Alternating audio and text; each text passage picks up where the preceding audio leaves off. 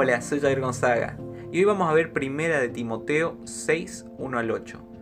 Y al principio de este pasaje podemos ver que dentro de la iglesia de Éfeso, que era la iglesia que pastoreaba Timoteo, había posiblemente personas que eran esclavas, y a esa misma congregación asistían sus amos.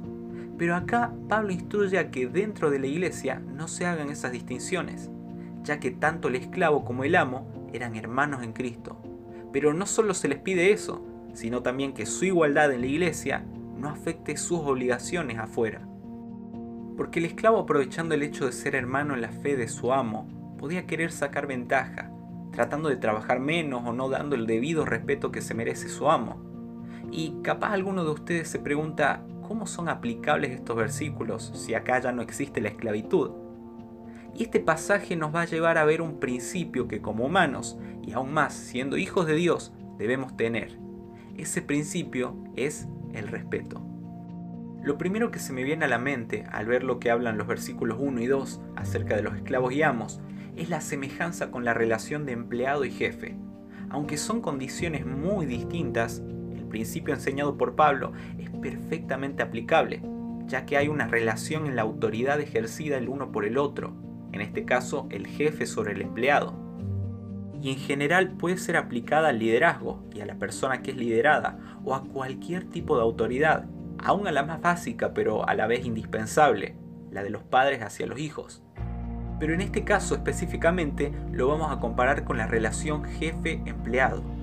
Y de este tema conozco muchos problemas dentro de la congregación, ya que si no lo sabían, soy hijo de pastor y, y me ha tocado enterarme de bastantes casos personas que eran contratadas por hermanos de la congregación para atender algún negocio o trabajar en alguna empresa o emprendimiento y que después de un tiempo algunas de esas personas contratadas, aprovechando el hecho de que su jefe es hermano en la fe, pedían prestada plata, fallaban al trabajo esperando ser perdonados después o simplemente no lo trataban con el debido respeto.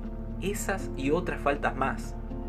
Esto obviamente generaba un malestar en el jefe y seguidamente un problema, que en muchos de los casos difícilmente se arreglaba, haciendo así que una de las dos partes, o las dos partes, tome la decisión de dejar de asistir a la iglesia. Si bien en Romanos 13:7 nos habla sobre someternos a toda autoridad porque es puesta por Dios, estos versículos en 1 de Timoteo son muy claros con nosotros diciendo, tengan a sus amos, jefes, por dignos de todo honor, para que no sea blasfemado el nombre de Dios y la doctrina. Ya que por tales malos comportamientos demostrados, personas inconversas pueden ver y tomarse de esto para hablar mal, no tan solo de los cristianos, sino de nuestro Dios y de la fe que profesamos basada en la doctrina bíblica. Pero no tan solo la responsabilidad en esta situación recae en el subordinado, sino también en el superior, ya que los empleados o personas a su cargo merecen respeto, ser tratados de la mejor manera posible, y aún más siendo hermanos en la fe. Y así nos hace saber el mismo apóstol Pablo en Efesios 6:9.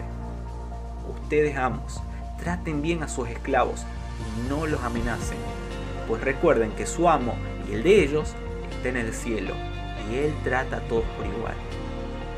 Así que te animo a que desde hoy en adelante puedas poner en práctica el respeto hacia tu jefe, empleado, líder, seguidor, padre o hijo.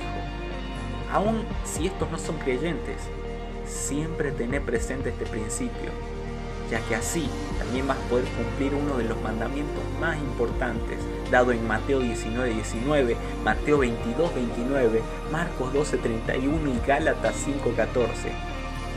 Amarás a tu prójimo Espero que esta reflexión haya sido de muchísima bendición para tu vida. Un abrazo grande y te amo en el amor del Señor.